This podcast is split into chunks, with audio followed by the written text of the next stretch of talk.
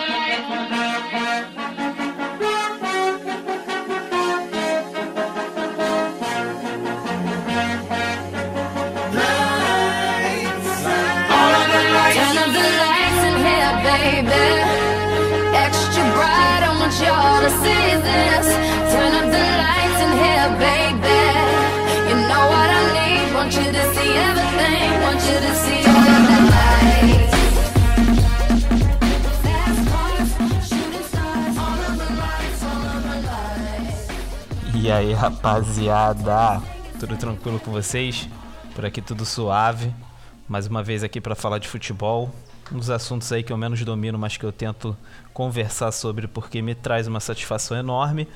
É, tenho uma notícia importante para dar para vocês. Talvez com certeza eu venha a perder um pouco da minha audiência, porque decidi ter um parceiro aqui no De Letra. Então a partir daqui, daqui para frente Todo o programa terá esse convidado, que muitos de vocês acabam não gostando, mas que eu gosto, que é o Thales, Thales Gonzalez, o Gêmeo Mal. É, infelizmente, Cãozinho está muito longe e o fuso horário não permite que eu possa gravar com ele. Ele também não gosta muito de falar de futebol, então eu tive que partir para outra opção, que aí pelo menos lá na foto fica igual. É, então, toda quinta-feira, a partir de agora, de letra, com o Thales. Isso não impede que venham outros convidados, mas o Thales agora faz parte aqui do programa. Eu vou começar aqui já introduzindo vocês ao programa de hoje. É, a gente decidiu fazer o Bola de Lata, que é a premiação aqui do, do de letra para os jogadores que foram é, que saíram bem na temporada de 2021, que jogam no Brasil, mas podendo envolver Sul-Americana, Libertadores, atuações dele fora do Campeonato Brasileiro ou até mesmo no Brasil, mas por exemplo numa Copa do Brasil, mas que eles não receberam premiações, não foram é, sequer lembrados lá no Bola de Prata, ou às vezes foram lembrados, mas tipo assim, só para completar uma lista de nomes que já estavam escolhidos. Então eu e o Thales a gente montou essa, é, as, no as nossas seleções ali dos superestimados, no caso dos subvalorizados e a gente vai trazer elas aqui para vocês. Mas antes disso, eu quero deixar o Thales aí falar com vocês um pouquinho, porque como a partir de agora vocês vão ouvir bastante a voz dele todas as quintas, é... Thales, se introduz aí porque tô achando que vai dar ruim. É, salve Veloso, salve ouvinte do, do De Letra. É, eu acho ousado você falar que a partir de agora eu vou estar sempre presente porque considerando a forma como a gente conversa de futebol, é capaz de até o final deste episódio a gente estar tá se matando. Então, se a gente durar mais de um episódio, já é uma vitória enorme aqui pro podcast. É, fique todo mundo aí avisado que a minha palavra lá no começo agora está sendo revisitada. Então, dependendo aí do estresse que eu passo com o Thales, talvez o Thales não volte aqui na semana que vem. Talvez ele entre aí na famosa geladeira do Veloso Cast. Mas vamos lá, cara. A galera tá aqui ansiosa para ouvir o que a gente tem para falar. Eu tenho aqui uma pauta para hoje. Claro, não vou dar de mão beijada o prêmio principal pro ouvinte. É, antes o ouvinte vai ouvir aqui um pouco de baboseira, um pouco aí da gente comentando. Então vamos começar o Bola de Lata 2021 comentando ali sobre os melhores do campeonato, aqueles jogadores que jogaram bola pra caramba, que mereceram estar no Bola de Prata, que é da ESPN hoje, é, aqueles caras que não deixaram é, de jogar bem durante toda a competição. Mas que não vão estar no nosso time. Eu quero começar falando, cara, de um cara que no começo do ano estava sendo muito criticado. A contratação dele para o Flamengo foi muito é, alvo de, de, de críticas da mídia e, e, de pessoas que até mesmo torcem para o Flamengo, mas que não acreditavam que ele seria uma possível solução, que é o Michel. O Michel para mim foi uma grande surpresa porque ele vinha jogando mal pelo Flamengo, vinha tendo alguns lances ali meio que estranhos, para não dizer é, fora de série, porque fora de série no futebol a gente entende como uma coisa boa. Tem um lance contra o Fluminense que ele vai para dar um drible e aí tu acha que ele esqueceu como é que se dribla e o zagueiro vai para dar uma porrada nele e aquilo ali era meio que recorrente. O cara brilhou, foi vice-artilheiro do campeonato. Para mim foi o cara do Flamengo que mais jogou bola, porque em alguns jogos ali o Flamengo estava muito mal e ele carregava o time nas costas. Voltou a ser um, um pouco atacado porque perdeu aquele gol contra o Palmeiras. Mas eu acho que ele merece estar lá porque ele jogou muito. Para mim, o Hulk foi o craque do Brasileirão, não tem como comparar. O Hulk estava num outro nível de futebol, mas o Michel jogou muita bola. Então, o melhor jogador do campeonato, para mim, tirando o Hulk, foi o Michel. E aí eu quero que o Thales traga um pouco da visão dele ali, do jogador que ele mais gostou também de assistir nessa temporada. Cara, eu assino embaixo aí quanto ao Michael. Realmente o cara era um desafogo lá do Flamengo, que foi uma bagunça taticamente o ano todo. É, ele é aquele jogador que é irritante você ter ele no seu time, porque num lance ele faz um, uma jogada genial, como foi contra o América Mineiro, que quase deu a vitória para o time. E na sequência ele esquece como é que joga a bola, se atrapalha com a bola e erra passe besta, mas é, é, dá uns chutes completamente sem noção, mas é um cara muito interessante de você ter você ter um time principalmente quando você precisa de um cara que seja correria. O Hulk Cara, o Hulk sobrou no Brasil. Ele começou bem fora de forma, mas logo após o Campeonato Mineiro, ele já começou a, a deslanchar, a meter gol de tudo quanto é jeito. É um cara que tem uma qualidade excepcional e eu vou falar que o cara que eu mais curti ver foi o Rafael Veiga. O Rafael Veiga jogou muita bola lá no Palmeiras e até tinha lá uma, uma competição com o Scarpa, que também fez um bom campeonato, mas o Veiga não tinha como sair, porque era um cara que, que sobrava no meio de campo do Palmeiras, criando e chegando para finalizar. Um batedor de pênalti excepcional. É um, um cara que, que pode estar tá sendo cogitado aí para um teste na seleção com tranquilidade meio complicado, é difícil Thales falar que alguém que joga no Brasil merece para a seleção. Então vocês aí tem um corte importante do, do de letra nesse momento. Cara, o Veiga jogou muita bola, o Scarpa ele começou muito bem o campeonato, tanto que ele deu assistência pra caralho lá no começo, depois ele deu quase nenhuma e mesmo assim ele liderou o campeonato em assistência. De tão bem que ele começou era absurdo. Ele no Cartola, gol, assistência. Um gol, duas assistências.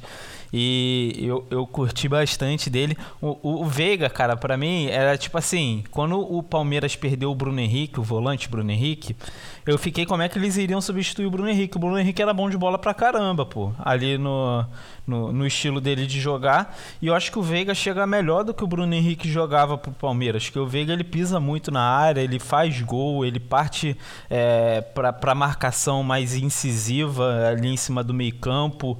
É, é, um, é um cara que é, é, é um macho alfa ali do meio-campo. Ele. Ele, ele, ele sabe jogar de todas as maneiras nesses que foram falados que também foram premiados, tipo, eu quero deixar aqui uh, uma.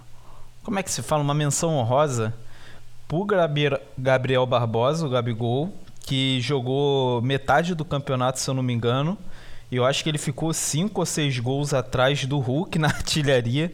Então também jogou bola pra caramba no pouco tempo que ele teve, porque teve lesão e tudo mais. Eu acho que, assim, eu tava vendo hoje, se eu não me engano, por clubes, o Hulk teve 35 gols na temporada e o Gabigol teve 34. E o Gabigol jogou, tipo, 18 jogos a menos do que o Hulk, se eu não me engano. Posso estar enganado nesse número, mas foi algo parecido. É. Então, pô, é, era o ano para ele deslanchar, fazer mais gols. Eu acho que se ele jogasse a história ali, talvez seria outra no, no, nesse Brasileirão. Mas como infelizmente ele não jogou, fica só a menção honrosa mesmo, porque é aquilo que ele poderia fazer. É, tem menção honrosa aí para tu, Thales? Cara, eu vou, vou falar de mais um do Palmeiras. É, o Gustavo Gomes é um zagueiro que não tem igual no Brasil. Ele é um absurdo, é um marcador incrível e chega duro, é bom no, no alto, ele é veloz, ele tem uma chegada boa no ataque, é um, um zagueiraço que o Palmeiras trouxe. E eu concordo contigo, eu gosto muito do Gustavo Gomes. Acho que é uma questão de tempo para ele sair do Palmeiras. Eu acho que ele joga mais o próximo ano e depois ele, o Palmeiras não consegue segurar. Os times lá de fora vão querer ele. É... Os piores do campeonato agora, assim, aqueles caras que foram campeões, que jogaram bem, conseguiram uma classificação, mas que, porra, tipo assim, individualmente não são tão bons. Eu quero começar falando de um cara do próprio Palmeiras. Inclusive, a gente está nesse bate-bola aqui, Galo, Palmeiras e Flamengo, mas porque foram os times que tiveram ali mais, mais mídia, mais, é, mais tempo de televisão e tudo mais. É, cara, o Palmeiras precisa de alguém para ocupar a vaga do Piquerez. Eu acho inacreditável o que esse cara às vezes faz com o Palmeiras. Eu não sei se tu concorda, mas tipo assim, é uma parada muito perigosa manter o Piquerez ali na, no, no, no, campo defensivo do Palmeiras.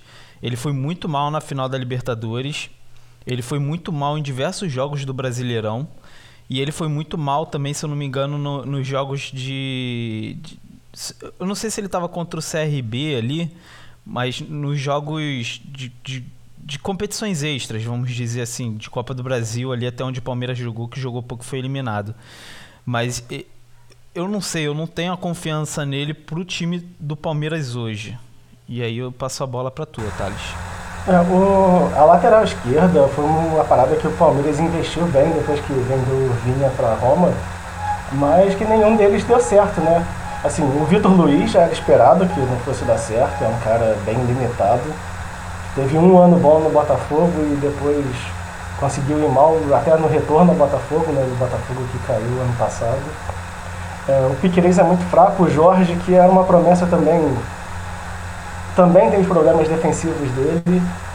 E provavelmente o Palmeiras vai ter que investir de novo. Não, não gosta do Piqueires e também não gosta do Luan. E tanto que eu acho que o Gustavo Gomes é quem carrega aquela defesa. E o esquema do Adel, né? Que, que mantém essa, essa defesa sólida. É, a final da Libertadores foi Gustavo Gomes e Mike jogando pra caralho na defesa. É, o Luan jogou bem, mas tipo assim, não, não tem comparação. Mas. É, o lateral esquerdo. O, o Palmeiras jogou muito tempo com o Renan, né? O zagueiro na, na lateral na esquerda. Lateral esquerda. Acabou? Era esse o comentário? Era só, só isso que eu queria comentar do, do Renan. Tá bom. Quer falar de mais jogador ruim aí em time bom? Cara, jogador ruim, time bom, o Isla jogou muito mal. É... Mais jogador ruim, time bom, o Fábio Santos para mim, o Corinthians foi um time bom em parte do campeonato. Isso daí é inegável. No, no, o começo do campeonato foi muito ruim, mas depois ali que chega Renato Augusto, Juliano, Roger Guedes, não tem como falar que esse time é um time ruim.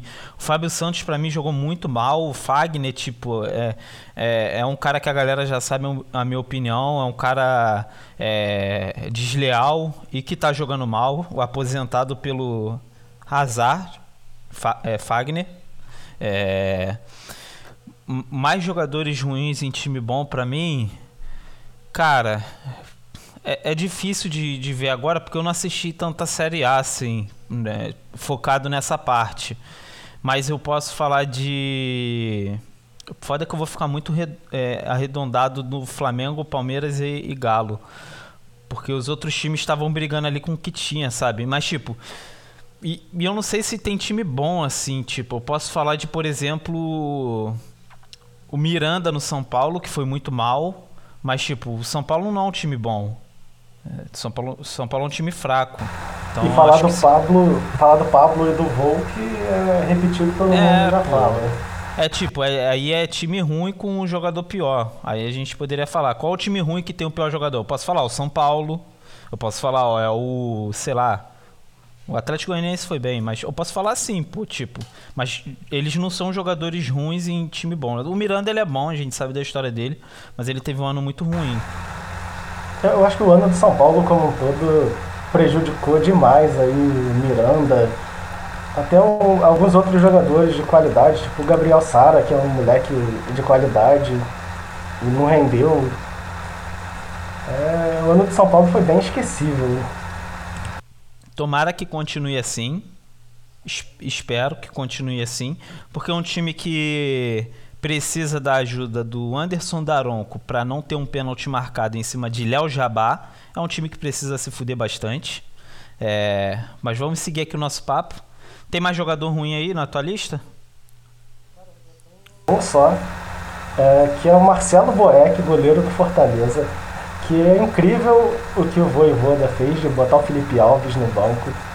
E mesmo assim conseguiu terminar em quarto com o Boeck jogando uma boa parte do campeonato. O Voivoda que é um grande técnico. É, para mim é o treinador da temporada e sem discussão. Concordo.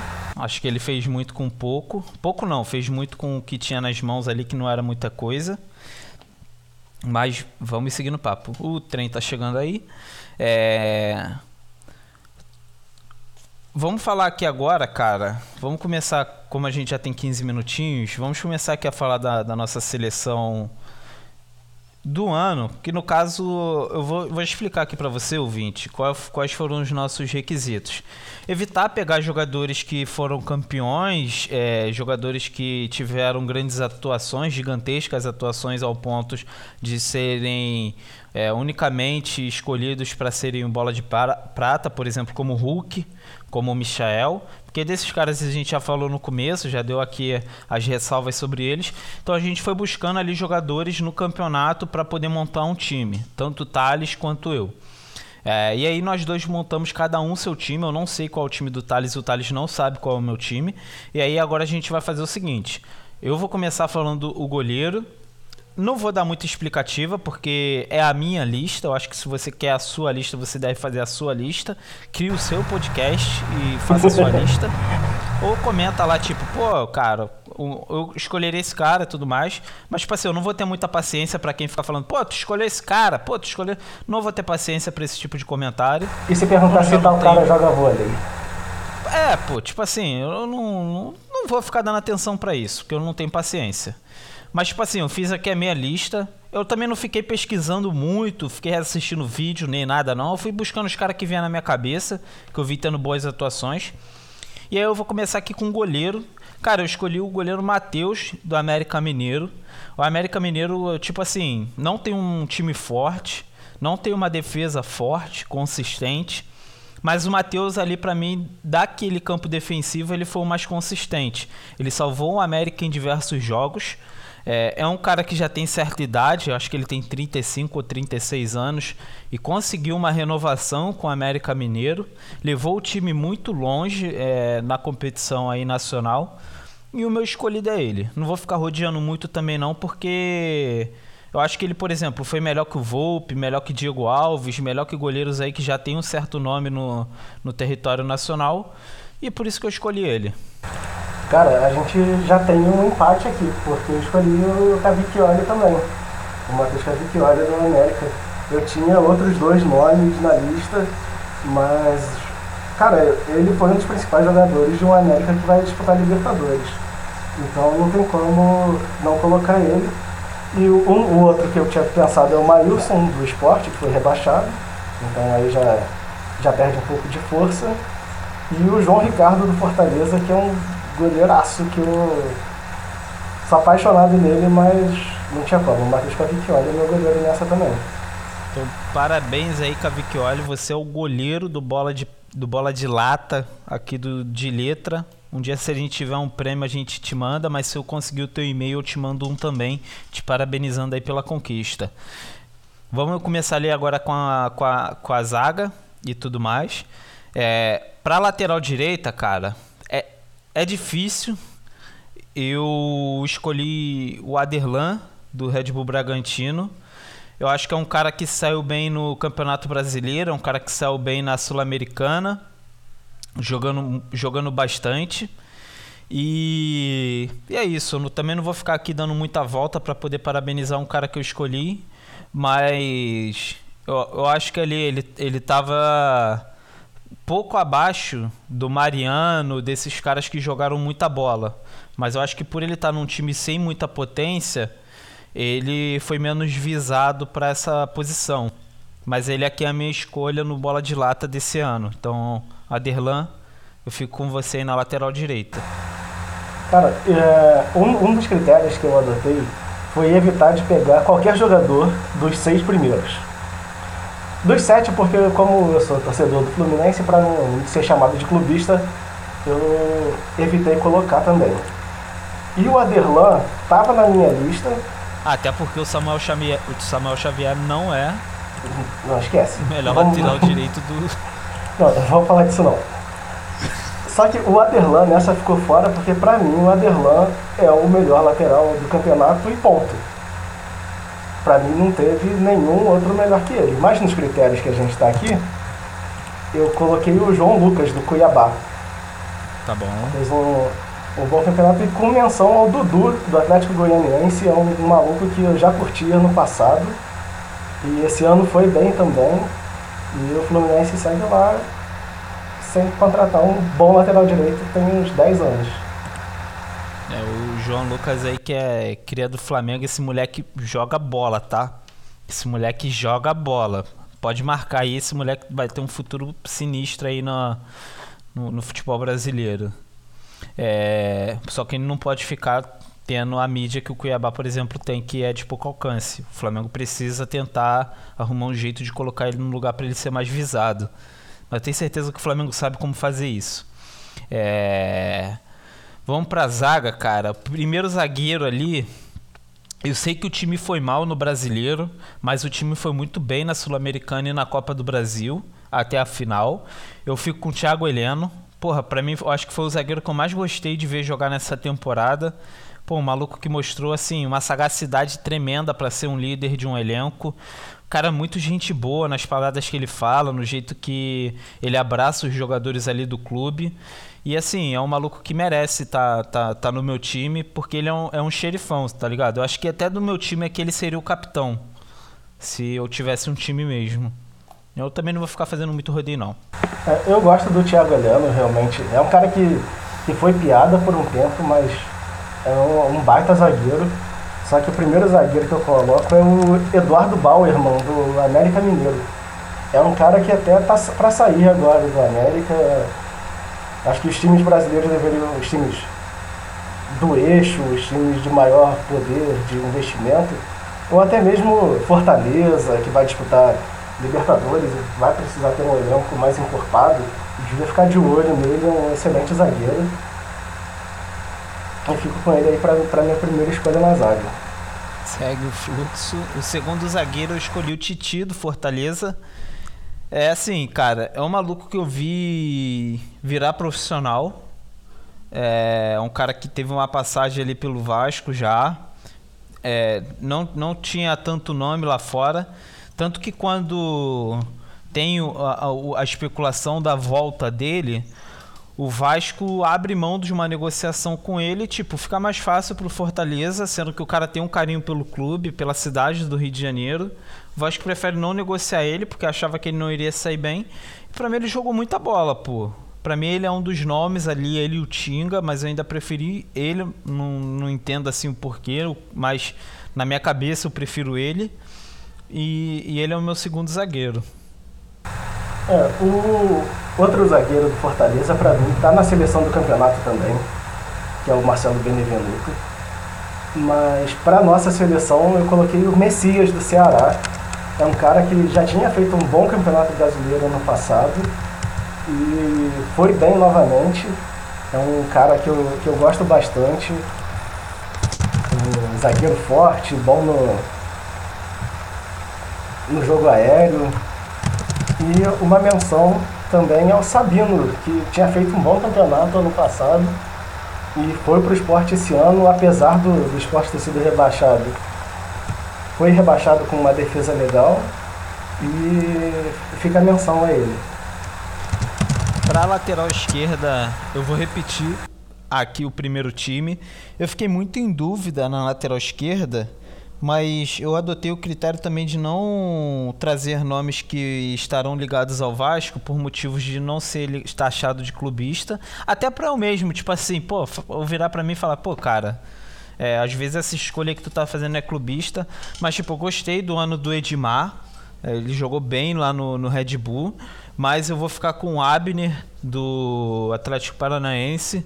É um cara que mesma coisa, jogou muita bola na Sul-Americana, é um dos responsáveis pela boa campanha do Atlético Paranaense no na Copa do Brasil.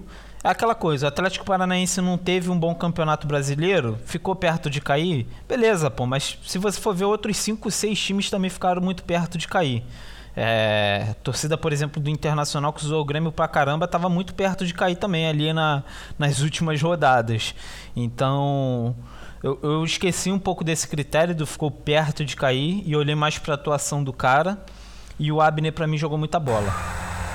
Cara, o Abner estava na minha lista também, mas no final eu preferi colocar o Matheus Bahia, o rebaixado Bahia. É, é um cara muito seguro, apesar de no final ele deu uma rateada, fez um pênalti besta, mas eu gostei muito dele defensivamente.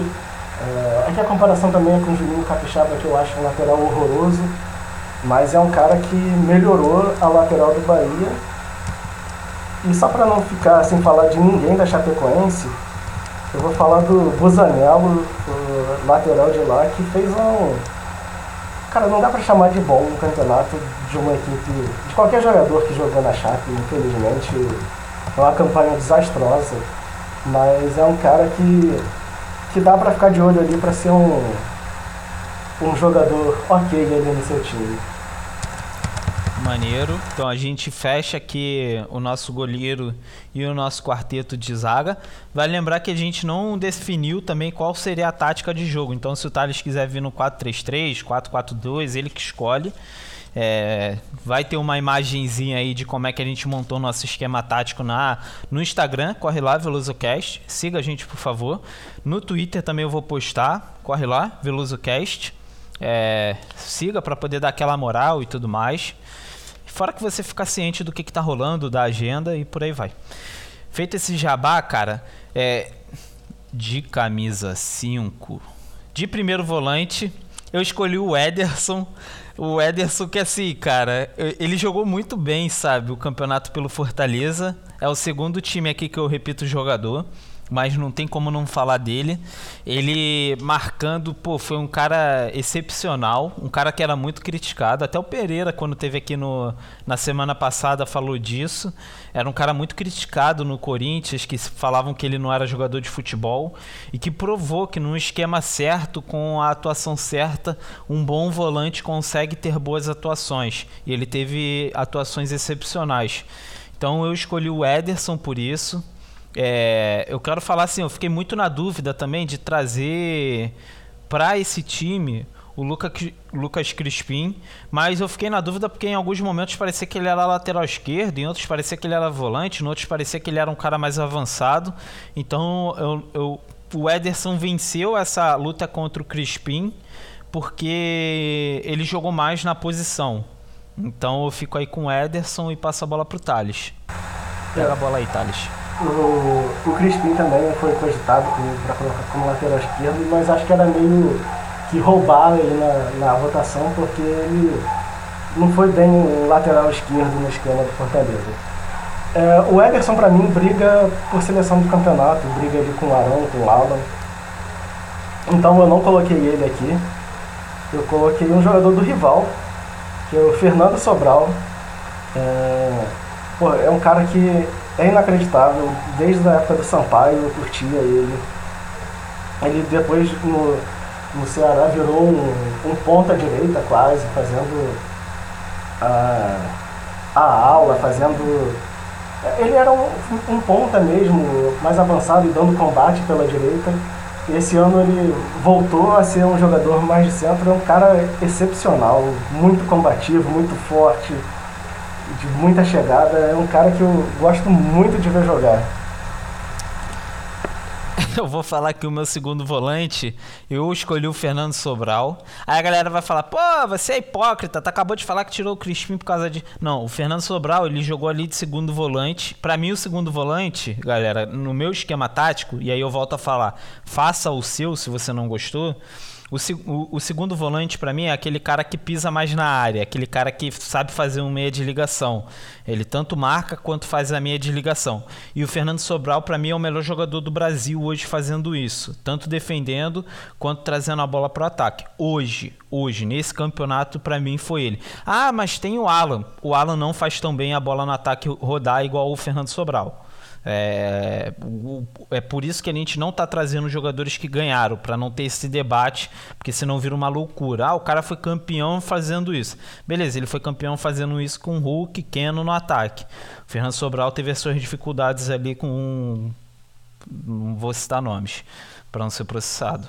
Mas ele é o cara que eu chamo ali para segunda volância, para fazer também o meia de ligação e aí, então o Fernando Sobral fica empatado, mais um voto. Então a gente tem o Matheus e o Fernando como escolhas é, iguais, Thales. É, o, o meu esquema é só para mostrar, eu não coloquei o Fernando Sobral de primeiro volante. Na verdade, o meu time vai jogar com três meias de ligação. É, o Fernando Sobral pela direita e pelo centro o PP, o Cuiabá, é um cara também de pegada, de força, de chegada no ataque. É um cara mais cerebral para dar passe. É um, é um cara que eu gostei muito também, cria do Flamengo, mas se destacou demais lá no Cuiabá. Eu gosto bastante dele. Ó, eu já vou falando aqui pro ouvinte que se vier com o papinho, ah, escolheu o bolsonarista, pô, vai tomar bloco. Pode ser amigo, pode ser o que for, vai tomar bloco. A gente tá fazendo um bagulho aqui na moral divertido. Ah, o maluco falou do Bolsonaro. Vai tomar bloco. Papo tá dado. Não, não, não vou ter muita paciência para isso, não. A gente está escolhendo um jogador, a gente não está escolhendo o título de eleitor dele. É...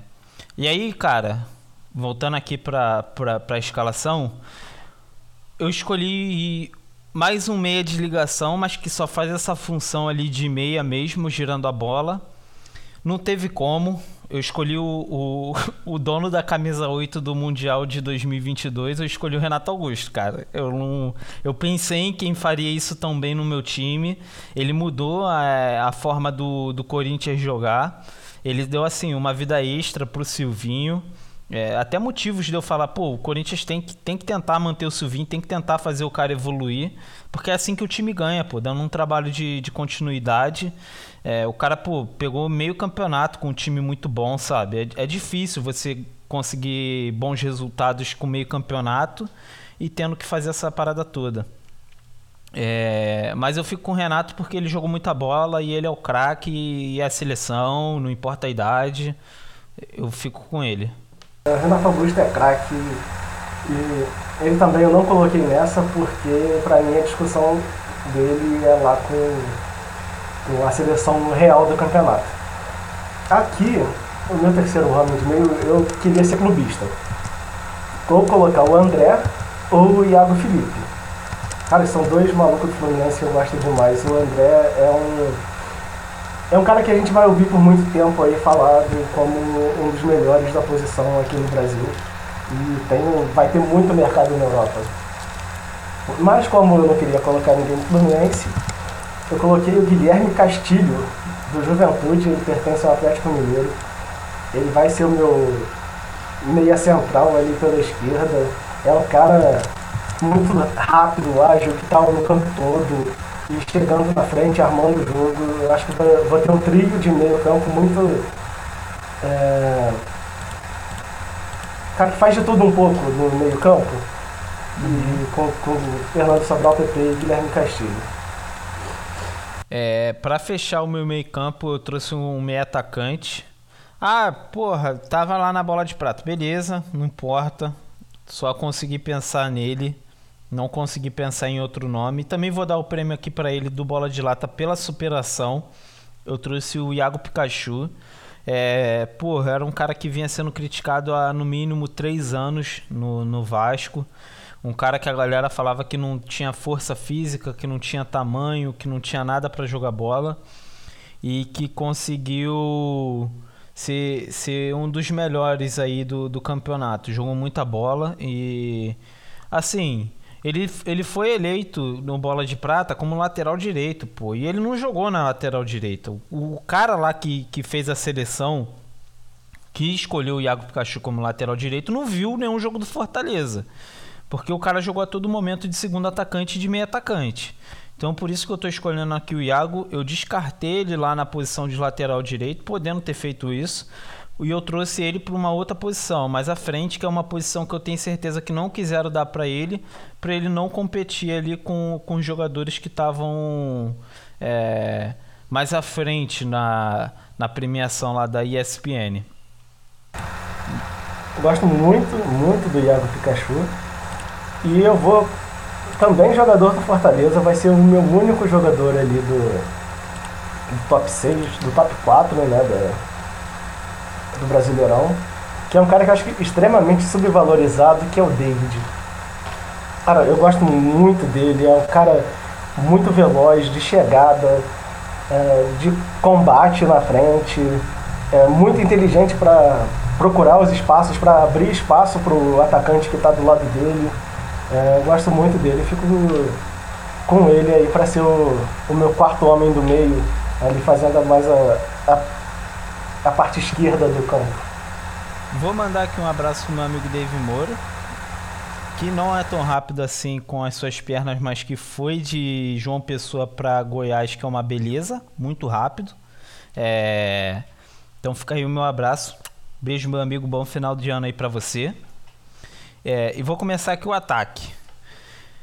Meu primeiro atacante, Arthur, do Red Bull Bragantino. É... Cara, o Arthur brilhou. É, é papo de ser vendido para a Europa agora. Fez um campeonato espetacular, jogou muita bola também e, e, é isso. Não vou ficar aqui fazendo muito, girando muito em torno dele não, porque ele é um cara completo. Ele é veloz, ele chuta bem pro gol, ele sabe tocar bem a bola, sabe dar aquele último passe ali para colocar o um amigo na cara do gol. Ele e o Elinho fizeram uma dupla de ataque muito, muito divertida de ver. Então, eu acho que o, o céu é o limite aí para o menino Arthur. Espero que seja um Arthur bom que saia do futebol brasileiro para ir para a Europa, porque a gente está devendo isso para os caras. Mas eu escolhi ele. Cara, é... eu tava na dúvida nessa. É, pensei muito no Ademir do América, que foi teve um campeonato excepcional também pelo América. Mas é um outro cara subvalorizado do RB também, do Bragantino, que é o Ítalo. Cara, como eu gosto do Ítalo jogando. É um cara que, que crava, ele faz gol. E se movimenta bem demais. É, é impressionante o que ele faz ali no, pelo centro do ataque. É, às vezes jogando atrás do centroavante, às vezes ele como o centroavante, eu gosto demais dele. E ele é o meu primeiro atacante aí. Cara, o segundo atacante aqui da minha lista, escolhi um cara centroavante. Pô, foda-se que o time dele foi rebaixado, eu escolhi o Gilberto, acho que não preciso ficar explicando nada aqui para ninguém.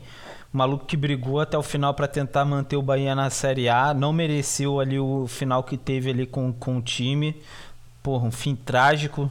É um cara que eu gosto muito. Para mim é um novinato aí do Campeonato Brasileiro. Sabe cravar, sabe fazer gols de tudo que é jeito. É, tem mais uns anos aí pela frente, eu espero que sejam anos de sucesso, porque ele merece. É um cara que veste a camisa realmente do clube, independente da situação que tá. Acho que os torcedores vascaínos e os torcedores do Bahia, principalmente, podem falar mais sobre isso com propriedade. É, mas eu fico com ele. É, então a gente começou com empate e termina com empate também. É, até faço uma menção aqui ao Mikael, do também rebaixado esporte. Mas, cara, o Gilberto é um centroavante excepcional, é um cara que, que tem poucos parecidos no Brasil. Ele, cara, é um finalizador nato, posicionamento dentro da, dentro da área, é, fazendo pivô, é um cara muito, muito bom, que merece realmente melhor sorte. Queria que fosse do Fluminense, mas infelizmente não dá para competir com, com o dólar nessa altura do campeonato. Então, que o Gilberto seja feliz aí, que o cara que crava. Thales aí me fazendo ter lembranças. Então aqui agora eu vou deixar um beijo pro Dólar, o cachorro do, do Veriato. Um beijo, Dólar.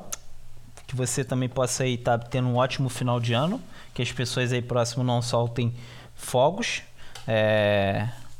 Pra você não ficar assustadinho, porque você é um cachorrinho muito fofo, tá? Espero que Veriato bote isso daí para você ouvir também. É, mas aí ficou assim então a nossa seleção. Ah, pô, repete aí, não vou repetir porque vai ficar muito longo essa parte. Quero falar de mais coisas aqui com Thales. Mas você pode correr lá no Instagram, arroba VelozoCast, e no Twitter, arroba VelozoCast, ver lá como é que tá o nosso esquema tático, quem a gente colocou, e até mesmo colocar lá os jogadores que talvez faltaram aí nessa lista, mas se vier com um papinho torto, vai ser. vai, vai tomar ban. É... Tem mais alguma coisa para acrescentar, Thales, no Bola de Lata? Cara, só a última menção aqui é o Davi Terãs do, do Atlético. Também é uma luta que saiu encostado do Galo e fez um brasileirão bem maneiro. E é esse aí o prêmio. Gosto do Terãs, mas eu acho que eu ainda antes colocaria o Nicão. Pensei nele, inclusive, ali para o meio atacante. Mas eu falei, não, não posso deixar Pikachu de fora, vou colocar Pikachu porque ele é ele foi brabo, mas gosto muito do Terãs também. Inclusive, inclusive eu pensei em em tentar trazer um time dos piores do ano, mas eu tava tentando ali lembrar de alguns nomes e aí, por exemplo, eu pensei no nome de Renato Kaiser que é um jogador insuportável. E aí, Renato Caio, se você estiver ouvindo isso, você pode me processar. Não vai ser o primeiro e também não vai ser o último que me processa. Inclusive jogador, mas fique à vontade. Mas ele, porra, eliminou o Flamengo, então parabéns, Renato Kaiser. Porra, você me faz muito feliz. Parabéns, Daverson, você me fez muito feliz esse ano. Porra, parabéns, Andrés Pereira. Você me fez muito feliz também esse ano. Porra, eu tenho muito a agradecer esses caras que em algum momento ali se saíram mal, mas que me trouxeram uma, uma felicidade enorme. Você quer trazer o seu parabéns também?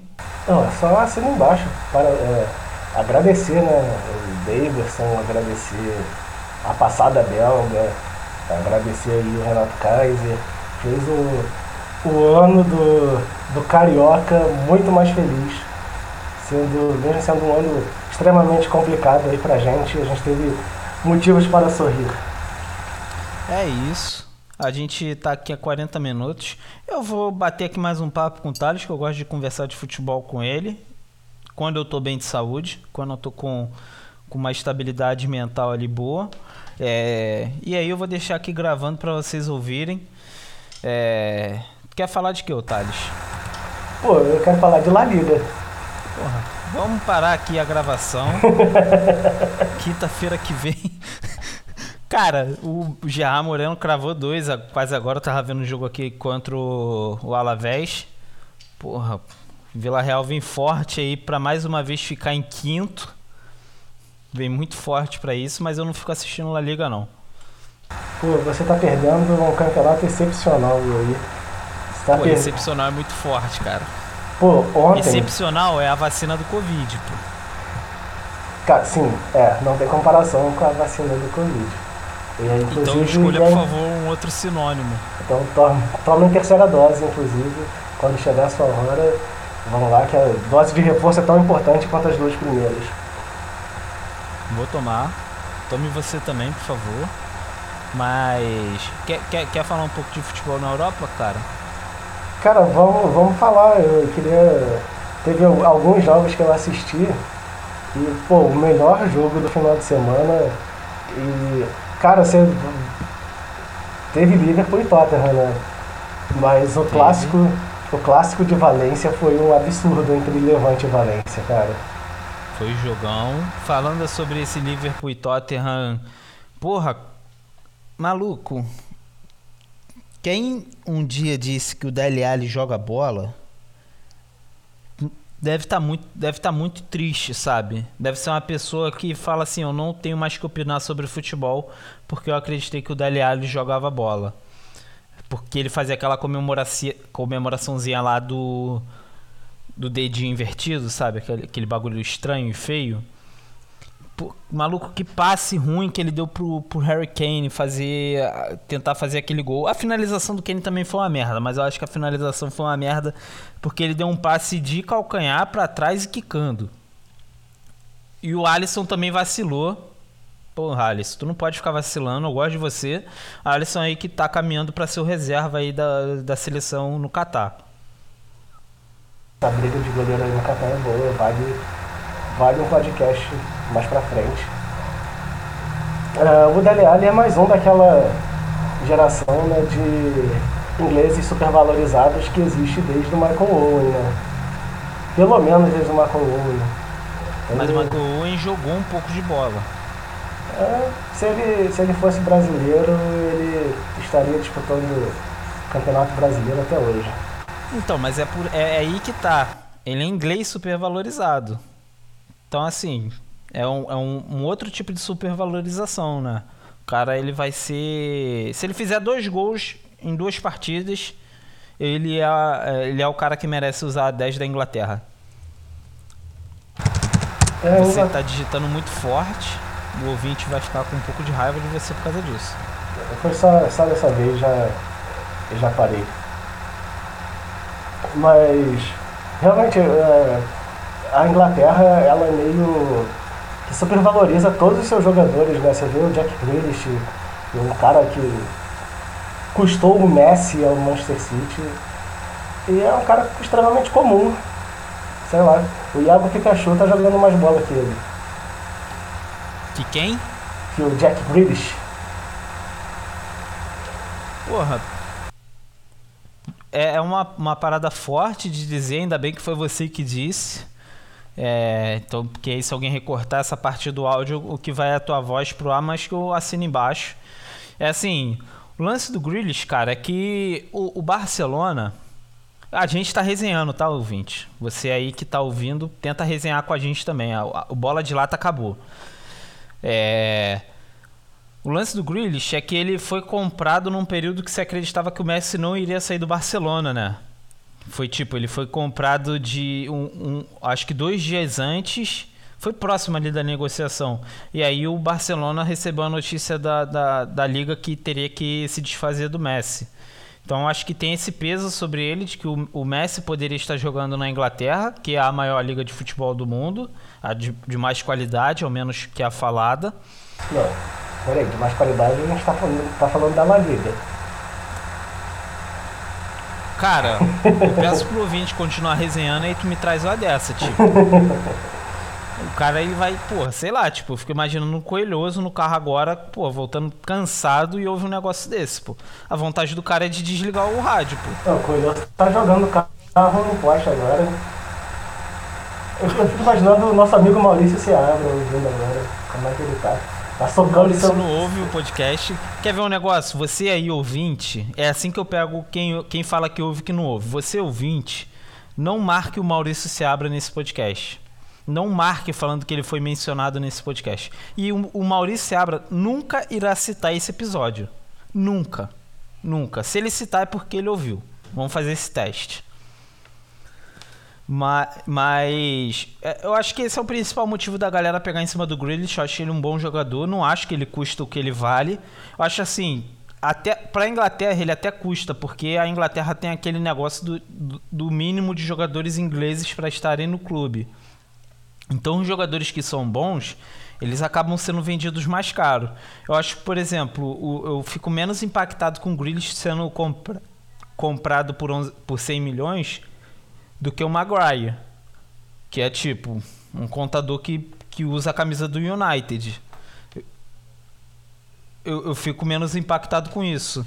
Mas, tipo, é um azar também que o City deu, né, cara? Os caras lá do City devem ter ficado puto depois, porque tu compra o cara e aí depois tu, tu, pô, tu vai lá e gasta no, no, no Maguire, no Maguire não, no, tu, tu vê o Messi saindo para ir pro PSG, pô, é muito, é muito triste. Fora que a gente poderia ter Cristiano Ronaldo e Messi jogando na mesma cidade, que eu acho que seria uma parada absurda. O que ia ter agora, né, o confronto deles na, pela Liga dos Campeões. Infelizmente a UEFA fez o favor de cagar tudo e errar no sorteio, coisa que nem a Ferg consegue fazer. Mas a gente fica torcendo porque seria, é, seria muito legal mesmo ter uns confrontos aí, Messi, Cristiano, Ronaldo aí, principalmente porque tá acabando, né? Eles estão bem próximos aí da aposentadoria, a gente deve ter mais uns 3, 4 anos no máximo aí deles em alto nível. Então é legal ter o quanto antes esses confrontos. Isso seria muito é. maneiro ter em Manchester. Essa, essa cagada da, da, da Champions ela foi notada ali por alguns jornalistas que entendiam mais da parte do sorteio, de como é que ele era realizado. Se eu fosse lá e eu tivesse assistido esse sorteio lá da cadeira, eu nunca iria perceber de que, sei lá, o Vila Real não poderia enfrentar, ser um possível é, desafiante do, do United. Eu sei que o primeiro enfrenta o segundo o segundo enfrenta o primeiro, mas eu não entendo lá as regras dos potinhos. E aí os jornalistas lá na hora perceberam, acho que a UEFA fez de propósito para ter um Messi Cristiano Ronaldo, garantir pelo menos o último, porque você não sabe se ano que vem você vai ter. É... E deu errado, tá ligado? Os caras os cara se ligaram e, e teve que voltar atrás. Mas assim, a Champions, o como ela vem, eu acho que ela vem muito fraca, sabe? Porque a fase, a fase de grupos ela teve uns jogos bons, mas a cada ano ela, ela tá caindo cada vez mais, porque a UEFA ela tá tentando centralizar em alguns times o poder de passar adiante, tá tentando incluir alguns times de países que geralmente não vão tão para Champions. Então, por exemplo, você teve o, o Bruges, que é um time que, pô, dificilmente você vai ver de novo na Champions, ou que você até possa ver na Champions de novo, mas que tipo não tem uma chance de passar, vai ter que ter muito muita tática envolvida, vai ter que ser tipo um Atalanta, mas o Atalanta até tinha um time bom, a gente só foi ver isso depois. E, e eu acho que isso é até covardia com esses times, por exemplo, Sheriff, Bruges, é, o Borussia sei lá do que. Eu acho covardia você incluir esses times em grupos fortes só para você centralizar o poder desses times. Ah, Fernando, você tá falando que o sorteio da fase de grupos é roubado? Topo, topo. Quem acha que não é maluco, tá ligado? De achar que não tem ali uma mãozinha da UEFA para poder fazer isso acontecer. É igual o Brasileirão, pô. Tipo, tu foi ver o sorteio lá da Copa do Brasil, tava o Chikungunya, que é o maluco lá dos Desimpedidos, com a cara de cu, porque com certeza ele percebeu que tinha algo sendo feito de errado ali. Tipo, você pega o vídeo do Chikungunya fazendo o sorteio da Copa do Brasil, ele tava com a cara de cu. Ele tava olhando puto. O pessoal brincava com ele, ele não fazia, não dava a mínima expressão de que ele tava feliz ali naquele ambiente. Eu acho que como é o primeiro sorteio que ele participa, eu acho que ele viu que, tipo, rolava alguma coisa de estranha. É claro, não tenho provas, mas a gente sabe que rola. Para, por exemplo, o Flamengo pegar, sei lá, o quem foi que o Flamengo pegou nessa nesse ano? Não sei. Cara, foi eu não lembro quem o Flamengo pegou, mas eles fizeram de tudo para ter mais para frente os confrontos é, Flamengo, Palmeiras e Galo. Sim. E deu o que deu. Então, assim, pô, tem, tem, tem essa parada. Não seja, não seja tão. Esqueci a palavra. Não seja tão inocente de acreditar que isso não existe. Isso existe.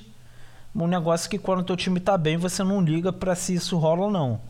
E aí é o que a gente vive falando. A culpa, a culpa cai muito sobre o torcedor.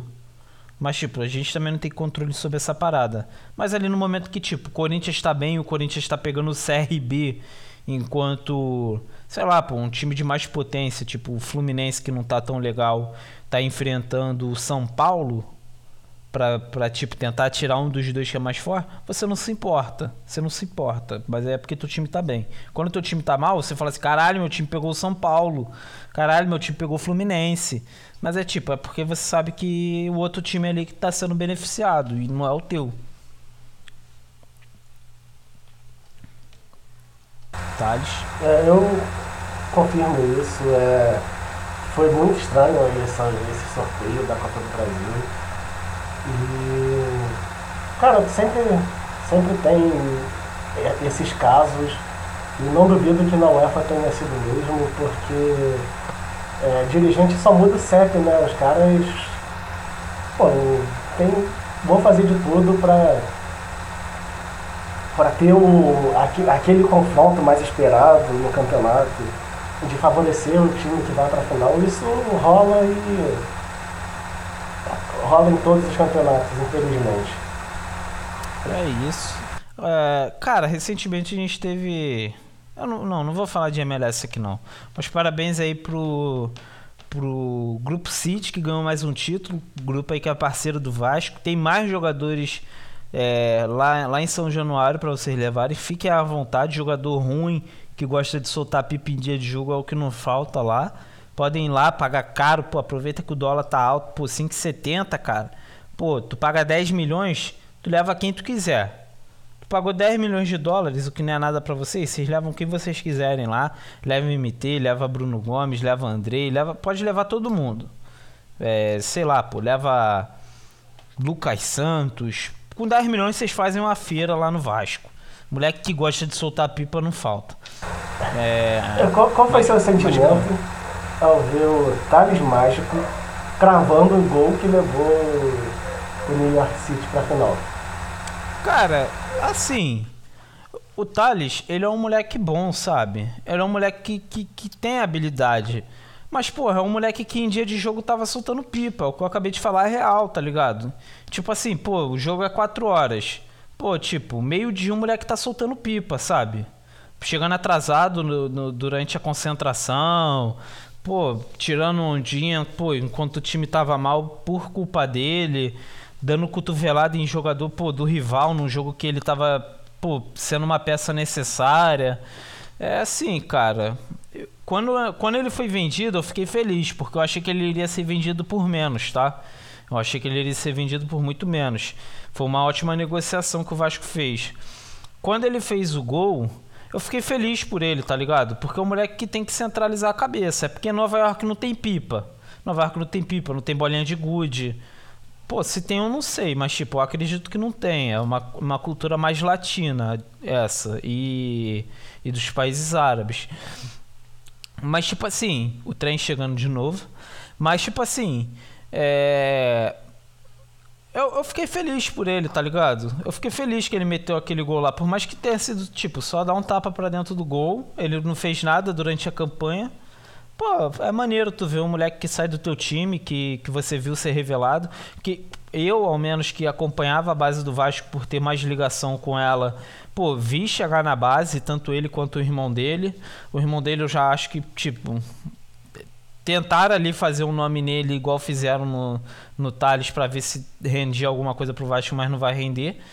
E não tem muito o que dizer, sabe? É, é maneiro tu ver um moleque sair daqui pro, pros Estados Unidos ser campeão lá. Acho que fortalece o, o, o poder de, de exportação de, de, de matéria-prima aqui do Brasil. Eu acho que os times de lá têm, capital, têm dinheiro, são times mais fracos do que o nosso. São times que não, não vão chegar aqui no Brasil, vão deitar e rolar, porque a, a gente olha lá o campo bonitinho, o campo lá é, é gramado artificial e a Adidas prepara lá os uniformes de todo mundo com mais carinho do que as outras marcas preparam aqui no. Então, por isso que lá parece ser melhor, mas não é.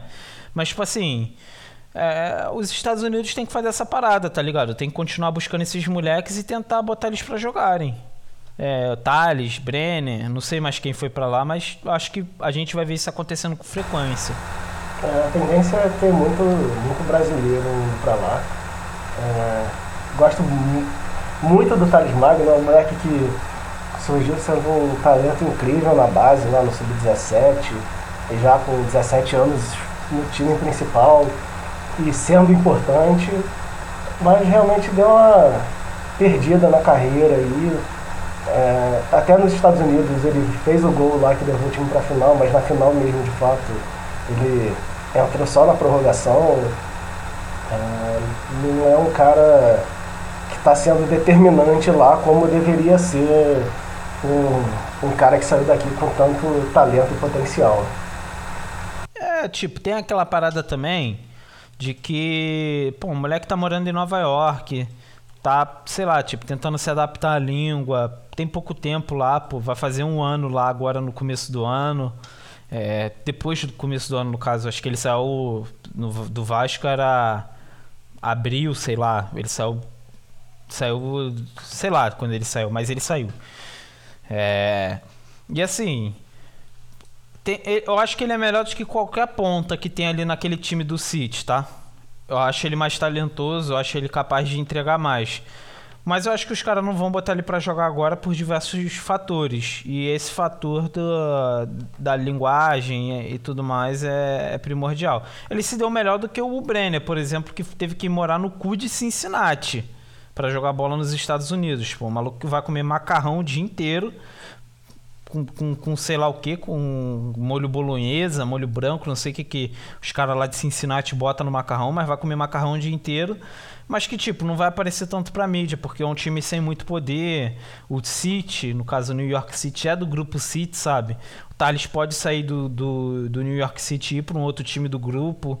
É, o City é um time que tenta valorizar ali os talentos que revela para vender bem. Ele utiliza pouco, por exemplo, no Manchester City, mas vende bem esses caras para outros times. É, e é isso. O futebol, o futebol, futebol estadunidense ele vai ficar nesse limbo de comprar jogador enquanto o dólar tiver 5 e pouco. Eu acho que quando, por exemplo, o dólar tiver 3 e pouco, eu acho que a MLS não vai ter mais esse benefício de comprar jogador aqui do, do Brasil. Vai ter que procurar na Argentina, na Colômbia, seja lá onde for, mas aqui eles não vão conseguir comprar mais. Acho que eles têm que aproveitar esse momento. É, já é uma tendência deles, né, buscar esses, esses jogadores argentinos, né? O Ezequiel Barco tá lá, o Almada, que é um talento do velho, está indo para lá também. E são caras que, que teria mercado na Europa e preferiram ir para a MLS. E já os jogadores que eles saem, que eles tiram aqui do Brasil, são os. Sei lá, vamos chamar de segunda linha que o Brenner não era um cara que você imaginava que fosse que fosse para um time grande da Europa. Ele não é esse tipo de jogador. Ele passou aqui no Fluminense e não é um, um jogador excepcional. O Thales Magno ele tem esse potencial, mas aí ele foi para um time do Grupo City. Se ele atingir esse potencial, ele está no tá na Inglaterra no, no mês seguinte. Então, eu acho que esses jogadores de segunda linha aí, essa galera que está com 22 anos e ainda não estourou, é, são esses os alvos aí da, da MLS. Eu, eu, acho assim, cara, eu gosto muito do Brenner. Não acho que ele é isso que você falou, não, tá? Eu acho ele muito bom. Mas eu acho que, tipo, é mais um daqueles casos dos caras que não dá certo no, no Brasil. No São Paulo, ali no último ano dele, ele deu certo. Tanto que o São Paulo se fudeu bonito depois que vendeu ele porque ele tava fazendo gol todo jogo. Mas assim, tu mandar o cara lá, lá, porra, Cincinnati, cara. Porra, quem é que vai olhar o time de Cincinnati jogar bola, pô? Não, tem, não existe isso, sabe? Os caras lá não vão botar o moleque de titular porque o moleque, sei lá, pô, tem 20 anos, não fala inglês, não vai entender o comando do, do treinador, não vai entender o que o time tá falando. Os caras lá não tem tanta paciência. Porque são os caras que. uns perna de pau, os caras que não sabem jogar bola, porque jogador de futebol, ele se entende. Jogador de futebol, ele sabe quando ele é para tocar e passar. Jogador de futebol, ele sabe quando é para mandar pelo alto ou pra mandar pelo baixo só no olhar do parceiro. Jogador bom, no caso. Os caras lá não sabem fazer isso, pô. Os caras lá parece que estuda, sei lá, pô, engenharia de tarde e bota a camisa da Adidas com a chuteira e fala que quer jogar bola profissionalmente de noite. Então, eu acho que, pô, eu acho, eu acho injusto até ter essa cobrança em cima dele, porque ele foi mal vendido. Foi bem vendido no caso em valores, mas mal vendido para a mídia dele. É, diferente do Anthony, do David Neres, a galera discutia que vai geral pro Ajax. Geral. São Paulo sobe o moleque, o Ajax já tá lá de olho. É, então, mas eu acho que o Brenner tá uma prateleira abaixo desses, por isso que que eu digo Não, que, isso eu concordo. Que é essa galera que, que a MLS vai ficar de olho. É um cara que, se ele estivesse no Brasil hoje, ele estaria brigando ali pela, pela artilharia. É um cara que seria excelente para qualquer time do Brasil. Mas que não é aquele cara que enche os olhos de um, de um clube europeu para ocupar a vaga de, de atleta no comunitário. Então, é, são esses aí que eu acho que, que vão acabar pintando mais vezes lá na MLS, o que é ruim para o Campeonato Brasileiro, porque é mais um mercado aí que vai ajudar a enfraquecer. E times brasileiros cada vez contratando mais jogadores acima de 30 anos e perdendo os moleques para para times ruins de campeonatos ruins. Pô, tipo assim, é o que eu falei quase agora, cara. Quando o dólar tiver 1 para 3, os times do Brasil não vão mais vender esses moleques. Porque, tipo assim, não vale a pena tu vender um moleque por 10 milhões de dólares que vai bater, é, sei lá, pô, tipo, 30 milhões no teu bolso. Quando Lula foi eleito presidente, que você aí que está ouvindo ajudar a eleger o Lula presidente, que o Lula fizer o dólar baixar, porque ele sabe como fazer isso, é uma coisa simples de se fazer, mas a gente tem um presidente com o ministro da Economia que quer enriquecer é, o, os seus bens que estão em, em contas de paraísos fiscais cada vez mais, então por isso que eles fazem o dólar ficar alto. Não é porque a economia está ruim, não é porque o mercado está fraco, não é nada disso. Porque até porque o mercado especulativo joga tudo para tentar fazer isso piorar. Então, quando Lula for presidente, você aí que não acha o Temer um dos melhores presidentes da história, você vai ver, por exemplo, o Vasco conseguindo manter um talento da base, o Fortaleza mantendo um talento da base, o Botafogo mantendo um talento da base, porque esses caras não vão conseguir mais comprar aqui. E aí a MLS vai cair em decadência de novo. Tu pode perceber, cara, que quando que a MLS volta a agir bem? Quando o, o, os países sul-americanos entram em crises muitas das vezes causadas pelo governo Trump e o dólar começa a subir em todos. O dólar para o real, o dólar para o peso. É, e eles começam a contratar esses caras, tipo. É, e aí não tem muito o que fazer, pô. Os caras vão estar tá lá com 10 jogadores ruins e um jogador de 50 milhões no time deles. Porque esse cara vai ganhar um salário alto, pô, um cara que tava recebendo em peso. O cara, pô, tá recebendo em peso, vai ganhar em dólar. O maluco vai querer ganhar em dólar, pô. Ele vai meter o pé, não tem muito o que, que fazer. Mas essa situação acredito que mude. E aí a gente vai ver a MLS caindo de nível de novo. Até porque é uma competição que não é uma competição. Pô. O modelo é muito feio de se assistir. Pô, esse papinho de playoffs em, em futebol, pô, é só na, na Inglaterra. O playoffs do, dos Estados Unidos é peba. É, bagulho de não ser rebaixado, pô, isso aí não é futebol. Pô, isso aí, isso aí não existe, não tem competição. É competição para quê, pô? Não, não tem. Competição só para você ganhar uma taça? Onde teu time não precisa ser bem ou mal administrado, contratar bons ou maus jogadores, pô, isso aí não existe. Então, acho que a tendência, até para o mercado exterior, é de que esse nível caia. Mas assim, eu acho que eles vão se manter, tipo, trazendo jogadores do Canadá, trazendo jogadores do México e revelando esses jogadores para o mundo. Mas eu acho que eles vão parar de comprar esses jogadores que, por exemplo, estão na Espanha, estão na Inglaterra, estão na Itália, estão no Brasil e botando esses jogadores para jogar ali que chamam uma certa mídia. O que foi o que eles fizeram nos últimos anos para tentar engrandecer e aproveitar esse momento de alta do dólar em alguns países. É, eu acho que a tendência deles, na verdade, é voltar ao que eles estavam fazendo de pegar jogadores bem final de carreira, como foi com o David Beckham, David Villa, é, até o Ibrahimovic, quando foi para lá, já estava numa fase. Rooney. Gerard. Então, é, esses caras que vão. A, a, tendência é voltar a fazer isso com o. com o governo Lula, né? Então vamos esperar aí que a galera tenha consciência, vote 13, não terceira via, cacete é, Lula presidente e, e vai tomar no cu MLS. MLS é o caralho. Campeonato chato do cacete. Não aguento mais ver essas porra de gol lá no, no Casimiro. Eles fazem uns highlights de 7 minutos, porra. O jogo tem um gol, os caras fazem highlight de 7 minutos. Cartão maluco. amarelo de highlight, porra. Porra, tá maluco? Uma jogada feia pra caraca, uns goleiros fracos pra cacete, pô. O goleiro do City é sinistro, tá? Mas ele é cascudo já. Agora, só, só pra a gente já falou bastante de MLS, mas só para é, Isso mostrar, eu não queria falar de MLS. É, mostrar o que você estava falando, o Brenner jogou no Cincinnati, foi o pior time da MLS, fazendo 20 pontos em 34 jogos. E um outro cara que sobrava no Brasil, e se vier vai sobrar de novo, joga muito, Soteudo, tá no segundo pior time da MLS.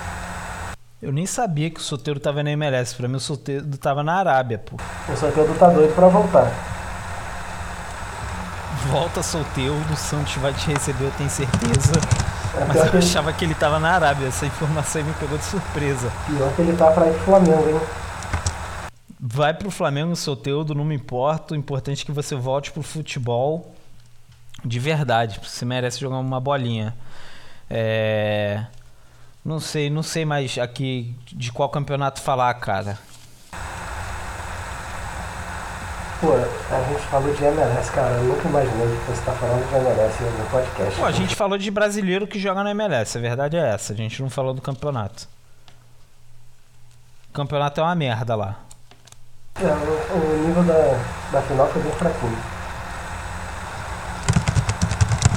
E aí, mais algum assunto? Cara, eu só queria deixar aí pro, pro pessoal ver a Liga mesmo. A gente teve vários jogos com muitos gols aí essa semana. O Vila Real e Alavés com 5x2 hoje. Partidaça do Gerardo Moreno. É um maluco já tem, tem seus 28 anos, que a galera precisa prestar atenção que é um maluco que joga muito, que está fora do, dos grandes, vamos dizer assim. É, ontem eu assisti Valência e Levante bicho, que jogo! A defesa do Levante completamente perdida, parecia o Vasco de 2020. Mas... E de 2021, e de 2019, de 2018, e de 2017, e de 2016. P poderia falar que só apareceu o Vasco. Pra 2022, tipo assim, mesmo papo, eu acho que, eu acho que as contratações de, desse, que estão fazendo agora, tipo assim, são contratações melhores do que as que foram feitas em, pelo Pássaro. É, mas assim, o Pássaro ele tava trazendo uns caras que a, a torcida gostou, sabe? Eu não vou ser hipócrita, hipócrita de falar que eu não gostei na época, tipo. Eu fiquei em dúvida com o Marquinhos Gabriel, fiquei em dúvida com o Morato. Mas os caras pegaram a bola e jogaram bem, tipo, contra o Flamengo, jogaram bem contra uns times que, pô. Eu falei, pô, dá para enfrentar uma Série B. Dá para enfrentar. Mas, tipo assim, pô, cara, é, é difícil porque a galera cobra muito desses caras. E aí, por exemplo, quando vem o Cano, que fica pô, 13 jogos sem marcar, a galera não cobra, pô. Quando o maluco perde três pênaltis no campeonato, ah, pô, perdeu um pênalti contra o time que já tava ganhando de 3 a 0 mas perdeu, pô. E não pode perder pênalti, sabe? Isso aí mexe com a confiança do jogador. A galera não cobra. Quando vem, tipo assim, o goleiro Lucão, que é o, era o Vanderlei fazendo merda, e aí entra o Lucão, que é um maluco da base que a gente tem muito carinho, e ele faz merda, a galera não pesa a mão sobre ele. Então, tipo assim, era um problema geral esse problema eu já falei com um monte de, de gente que, que, que me conhece. O nome desse problema se chama Leandro Castan. Ele é o fomentador de todo esse mal ali dentro do Vasco. É um cara que chegou em 2018 e desde então o clube que vinha numa reconstrução em 2017 começou a decair, arrumou confusão com diversos treinadores, arrumou confusão com a torcida, é um cara que não bota a cara para falar quando o time perde, mas que quer estar tá lá com a faixa de capitão, falando que quer ganhar não sei o que, quer ganhar não sei o que lá, quer ganhar porra nenhuma, vai se fuder, tu não quer ganhar caralho nenhum aqui no Vasco e não vai ganhar porque eu espero que tu seja vendido. Espera até que os caras rompam o contrato contigo, se for o caso. O time já tá fugido mesmo, tá cheio de dívida, parece ter ano nesse final de ano. Bota lá no cartão de crédito, pô. Se tu quiser, Vasco, se você quiser, eu assumo a dívida do Castan.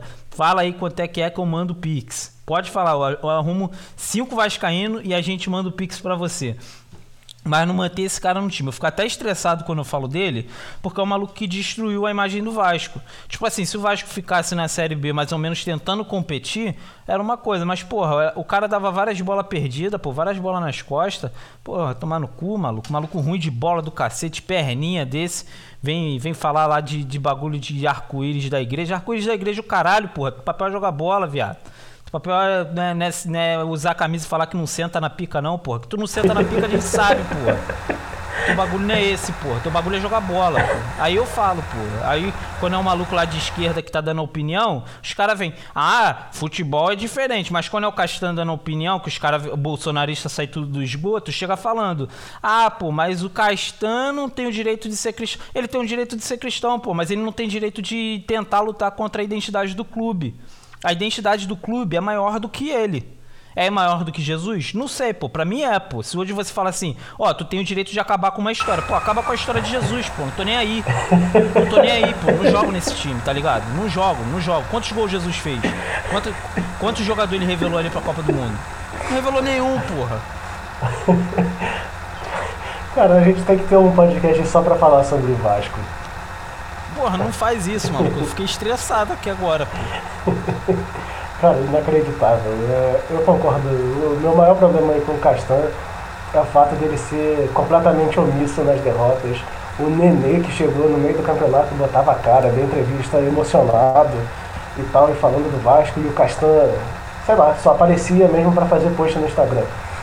Então, sim, é um cara que ajudou muito a derrubar os técnicos do Vasco. Então, não que tenham sido técnicos bons, mas porra, é uma, uma liderança negativa não, não vale a pena manter. É, é um cara que tem que sair do Vasco quanto antes mesmo. Pô, cara, tá tipo assim, eu vou manter aqui esse assunto porque é um assunto que geralmente a galera fica curiosa de saber o que, o que o Vascaíno acha dessa situação do clube, porque é um time vencedor, sabe? Que tá numa merda. Que, que faz o time ficar nessa merda? Pô, não é, só, não é só questão do dinheiro, tá ligado? Porque dinheiro todo time do Brasil deve. Dinheiro o Flamengo deve, dinheiro o Palmeiras deve, o Galo deve pra caralho. O Galo deve mais que o Botafogo, pô. Como é que o Galo está sendo campeão do Brasil, sendo e, e, da Copa do Brasil, devendo mais dinheiro do que o Botafogo? Pô, não tem como. Por que, que o Botafogo está numa situação e o Galo está na outra? É política essa porra.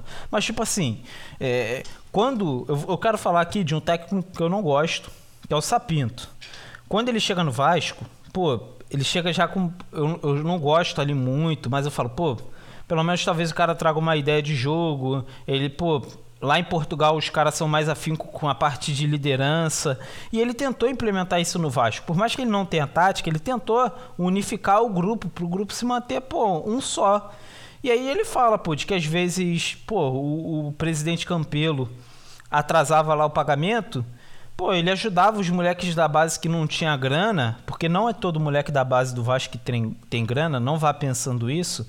Não é todo moleque da base que é que é gerenciada ali a sua carreira pelo Charles Milk, não é, não, não são todos, mas tipo assim, e aí ele fala, pô, ele, ele até dá uma entrevista lá fora de que ele levou todo mundo pra churrascaria, tentou conversar, mas que tipo, ele fala que tinha um cara que se posicionava como liderança do clube que afastava os jogadores dele. E esse cara é o Castan, pô, porque depois que o Ramon caiu, o Castan ele desgringolou com o Vasco. Ficou no foda-se. E ele não vem me falar aqui que ficou no Vasco porque ele queria vencer a Série B. Porra nenhuma. Você ficou no Vasco porque você não tinha proposta. Porque ninguém queria te pagar o salário que o Vasco te pagaria mesmo estando na Série B. Não, não vem de papinho pra cima de mim, não. Não vem de papinho, não, porque eu já enfrentei quatro Série B de jogador igual você eu conheço. Então, tipo assim. É, eu tenho muito dessa parada. E eu espero, eu espero que o Fortaleza não leve ele. Porque se o Fortaleza levar ele, o Fortaleza tá fudido. Porque ele vai querer ser maior que o Voivoda, ele vai querer ser maior do que os caras que já estão lá. E o Fortaleza tem uma parada que é a, a liderança é, horizontal. Que é tipo assim, é tudo muito bem definido. E ele não tem essas paradas bem definidas. É um cara que só quer colocar a faixa de capitão. Então, porra, meu desprezo a você, Leandro Costa. Capitão Instagram. É, cara, é, tomara mesmo que o Fortaleza não leve ele, tomara mesmo que o Fluminense não leve ele. É um cara que, que não era para ter espaço, mas um, um time que, que esteja disputando. bem, Liz. Que esteja disputando Libertadores, que queira levar a sério um campeonato de Série A, é, que queira brigar para não cair. Se é um time que, que tá subindo e quer só ganhar um dinheiro e voltar para a Série B, beleza, investe nele, mas, cara, não vale a pena. É um, não só pelo problema de, de liderança, não só pelo problema de, de ser um capitão negativo. É, é um cara que está mal. Ele está mal posicionado em campo. É um cara que se atrapalha com a bola. É um cara que quer mais brigar, quer ganhar a torcida pela, pela força, por chegar empurrando o Gabigol, mas não é, não é um zagueiro técnico. Ele já foi, já foi bom zagueiro, mas hoje Não dá pra contar com o Castanho no elenco que você queira brigar por alguma coisa. Porra, vai jogar no Flamengo, caralho. Vai pro Flamengo, porra. Vai lá, vai, vai jogar Gabigol, caralho. Vai lá, pô. Os caras aceitam lá qualquer zagueiro mesmo. Pré-requisito lá pra ser zagueiro do Flamengo é, é falar que é zagueiro, pô. Vai lá, pô. Tu tem vaga lá, cara. Fica à vontade. Mas assim, vamos falar mais de Vasco não. Quer, quer encerrar com outro assunto aí? Pô, pra encerrar, é... quem não tá de bigode tá maluco.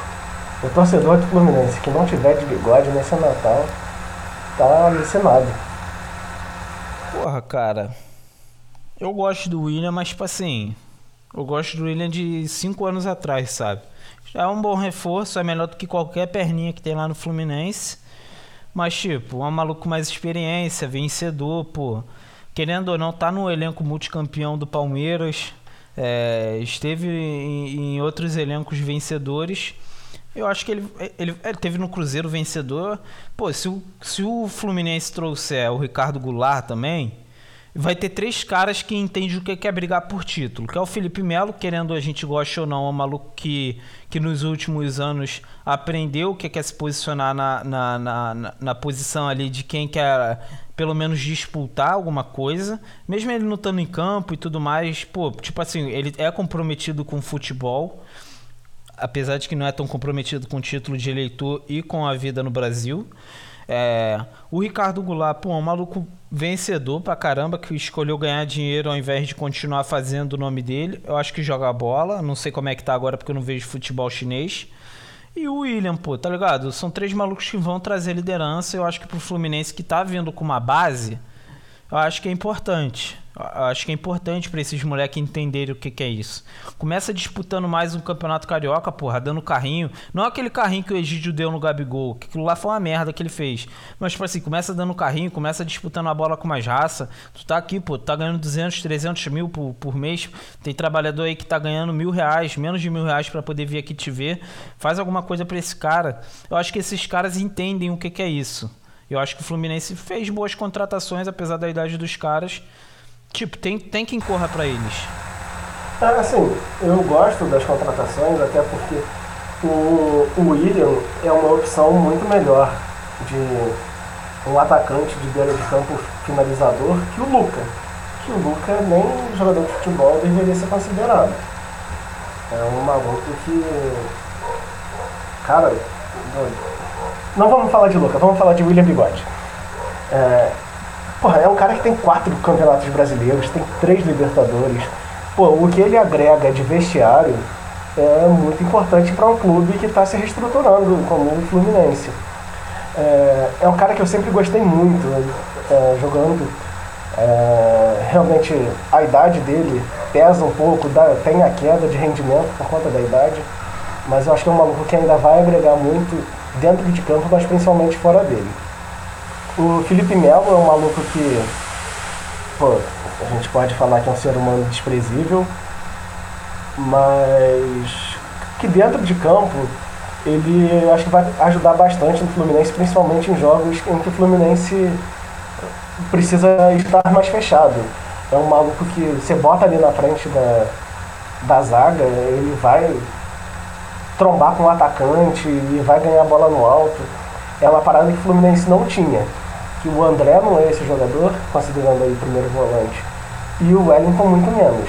E só de você não ter que colocar o Wellington para jogar, já é um avanço do cacete. E o Ricardo Goulart, é, eu tenho minhas preocupações, né? Ele ainda não foi confirmado, mas deve ser confirmado em breve. É um cara que quando teve no Brasil passou por um problema no joelho e pouco jogou mas ele saudável veio para ser, com tranquilidade, o melhor jogador ofensivo do elenco. Então acho que vale a pena arriscar, vale a pena investir nele e não no Cano, por exemplo, já que o Gilberto, que era o jogador que eu queria, vai tá saindo do país. É isso, é sobre isso. É sobre falar besteira em podcast. Mas assim, é, obrigado aí para quem ouviu além do, da, nossa, da nossa seleção aqui. O nosso nossa resenha ali de que durou mais ou menos o mesmo tempo do que começo do programa. A gente falou muita besteira, mas é porque o futebol tá parado nesse momento, né? É mais a parte de contratação. A gente tem aí algumas coisas para poder gravar. Talvez venha mais de um episódio por semana, dependendo de como for a correria, dependendo de como vocês também reajam a, a, a isso. É, vamos ver, a gente vai fazer alguns testes agora aqui no, no programa. Como eu falei, o Thales ele está sendo inserido aqui para poder ajudar. A gente vai ver se faz mais sentido manter o de letra no VelozoCast ou agregar num perfil fora, num, num, num perfil próprio para ele. Tudo vai depender de como vocês reagirem a isso. Mas eu fico agradecido aqui por quem ouviu até o final, quem ouviu a gente fazendo baboseira. É... E é isso, fica aqui o meu tchau tchau. É, e aí, eu... Thales?